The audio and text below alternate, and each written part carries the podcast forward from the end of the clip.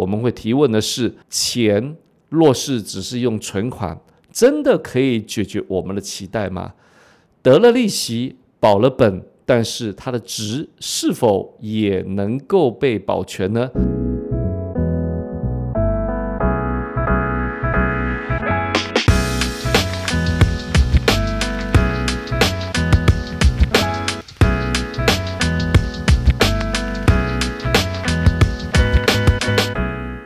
大家好，最近疫情严重，有许多的是居家上班，对电脑的依赖呢也更多了。在网络上呢，有许许多多的俗称的数位银行呢，有一些的活动吸引了许多的朋友的关注，啊，活存利率更高了。所以呢，希望你能够，因为网络银行呢，的确也不一定要你出门去，在这个时间呢，也刚好能够符合大家的期待。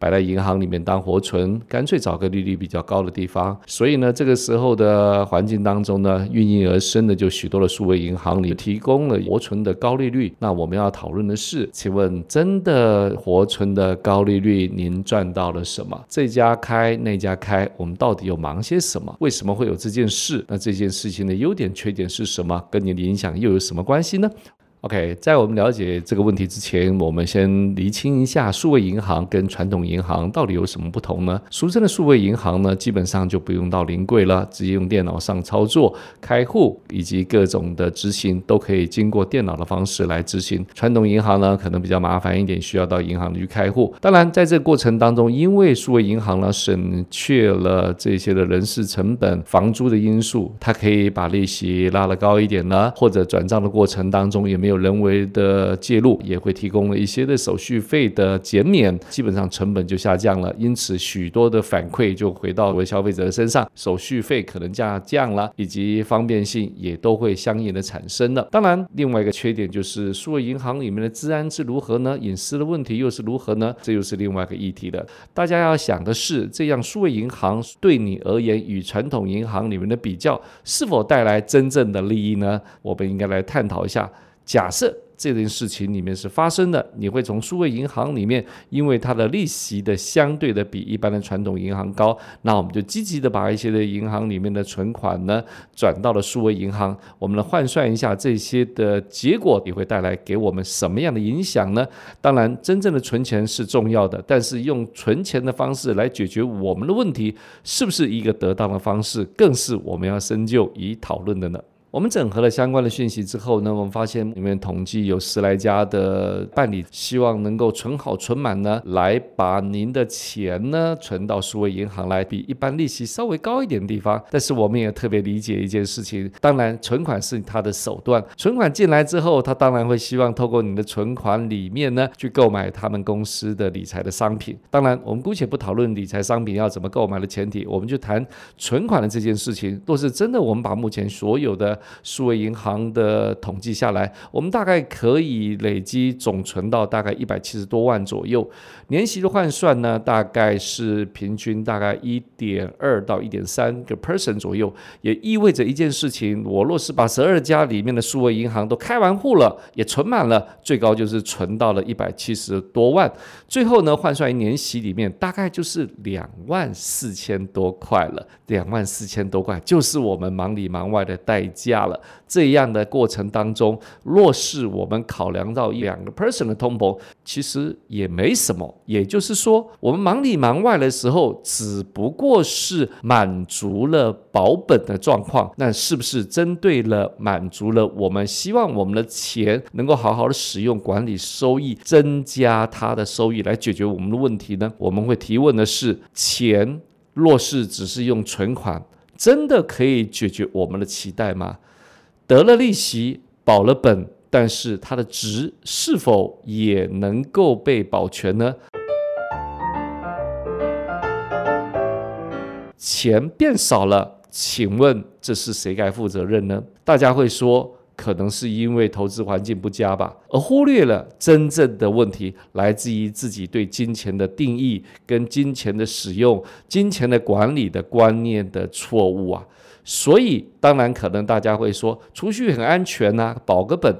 至少还有个利息。是的，这个俗称的利息呢，基本上不是投资收益，只是暂时的，你没用这笔钱的时间价值。你把这笔钱放在银行里面，由银行里面去再重新的去放贷出去，而取得的利息反馈来回馈给你，这是第一个目的。第二个目的是，你的钱进来这边的时候，可能就会。鼓励你买更多的金融商品，在这买金融商品的过程当中，银行想的是买金融商品里面的手续费，你想的是利息。当然，你不一定要去买金融商品，纵使你做定存，但是那个定存呢，有这种相对高的利息呢，也有一定的期间。假设真的能够存满一年，我们存满了这笔利息钱一百七十多万里面得到利息是两万四，一年增加两万四，请问？我们真的能够解决我们什么问题呢？许多人会说不无小补，当然钱增加了也是好事。当然也有很多人会觉得不存下来去做投资，也许会亏损，也许会舍本。当然，在这种保守的心境当中，那么那就考虑到我们到底把投资当什么，我们把储蓄当什么？在这种观念的认识之前，我们就要充分的知道，钱有它的方法可以管理使用。每个钱都有它的定义、它的功能、它的方法。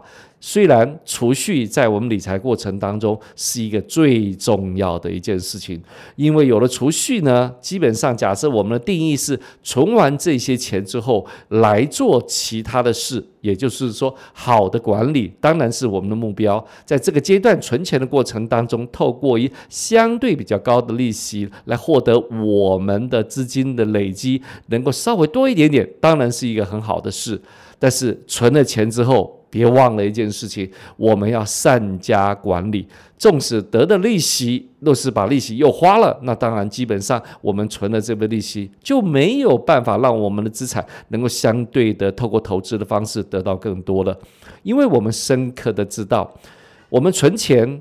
是不能够解决我们将来的问题的，但存钱可以确保的是，我们的本是留下来了。我们有这个本之后，透过有效的管理、有效的运用，能让它的资金能够相对的变大。这就是我们真正要去理解的事实。至于存钱完毕之后，我们该怎么做？当然，这就是投资的问题的。每个人都希望把我们钱变大，每个人都希望我们钱变多。但是方法对吗？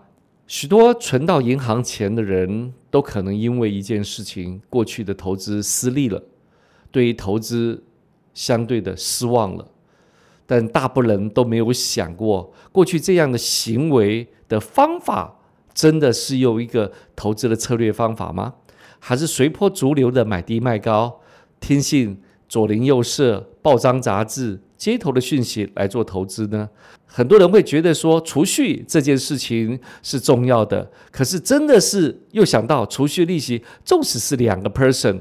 的利息相对也不能解决问题，但是还是必须要这么做的原因，是因为对投资的事实跟了解呢错误的认识，而产生了这样负面的因素之后，导引出认为只有储蓄才能够让钱变大，或者是能够保本。但是我们要深刻的提出来的是。